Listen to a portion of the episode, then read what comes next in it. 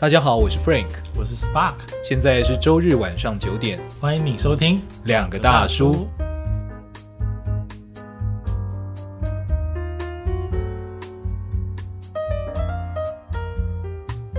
我其实后来有改了一下大纲，因为我后来觉得我不要过度延伸，哦，所以我决定回到《富爸爸穷爸爸》的本质，嗯，好好来谈这件事情。然后我希望。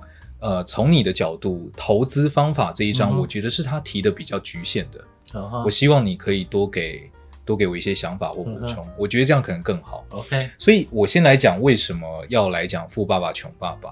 它是一本世界上最有名的理财书，我觉得可能这么讲都不为过。哦，对，因为它几乎成为了一个代名词。对，就是说你提到理财书，诶，那你看过《富爸爸穷爸爸》没有？就你甚至会碰到有人这样讲。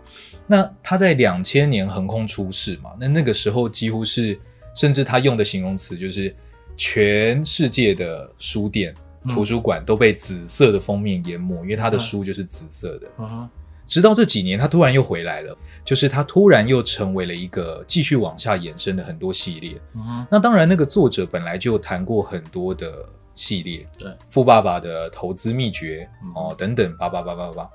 那可是他这几年又重新起来之后，我的一些长辈，嗯，他就会说，就是到底他是说什么？嗯、然后你讲给我听听看，或是你告诉我说，那到底在干嘛？这样子，嗯、我就想，我觉得我可以认真来聊一下这件事，因为他对我其实造成了蛮大的影响。哦，他对我造成的影响是，第一个，我不会把数字看成是高不可攀的东西，因为我我家其实并不是一个有正常理财教育的家庭，我相信很多。家庭都是这样子，我想知道哪个家庭有哎、欸，就是如果家教呃更严谨一点，可能会有吧。就是说，给你一点零用钱，然后我告诉你该怎么花。没有没有，我们是没有这个东西的，没有很多都没有，很多都没有吗？有钱的也不一定有，也不一定会做这件事。真的真的，但其实这个真的非常重要。对，就是它会建构出一个我觉得你跟金钱是平等的概念。嗯，有平等，你才能够把它拿来当做工具使用，嗯、而不是被它所奴役。对，所以这是我在他身上学到的第一件事。第二件事情就是资产跟负债。哦，所谓的你要买，你该买什么东西？你要买那个会帮助你创造更多价值的东西，嗯，而不是买那些会让你的钱溜走的东西。对，这两个观念我记到现在，嗯，所以让我随时都有一个意识是说，我只要秉持着这件事情，嗯，其实很多时候你很难出错。嗯。就对我来讲，它给我造成很大的影响。嗯，那所以我想先谈谈它到底给世界带来什么样的影响。哦，第一是在他之前的理财书，嗯，不会有人那么明显去谈说，哎，其实你赚了很多钱不代表你有钱。嗯嗯嗯，就是你高薪水，你其实一般人来讲，在那个时候就觉得就是一个稳定，而且呢，你可以致富的一个途径。所以关键在于你有没有努力去磨练你的能力。好，培养你的人脉。对，好，那在那一代是这个样子，只要你这样，你就可以赚到钱。对，好，但赚到钱之后呢，其实没有讲。嗯，《富爸爸穷爸爸》是第一本讲这件事，就是说，你就算赚了很多钱也没有用。嗯，因为那不是重点。嗯，重点是你有没有把钱留住，以及你赚到的钱你用在哪里，它有没有为你继续产出更多东西。对，第二件事情是它改变了资产跟负债的概念，也就是我刚刚讲的。嗯。就是你要买什么这件事很重要，嗯，好，你要买房子，你要买车子，你要买什么？一般以前的人都会讲说，你要买那些啊固定的，然后那些会帮你更加有地位。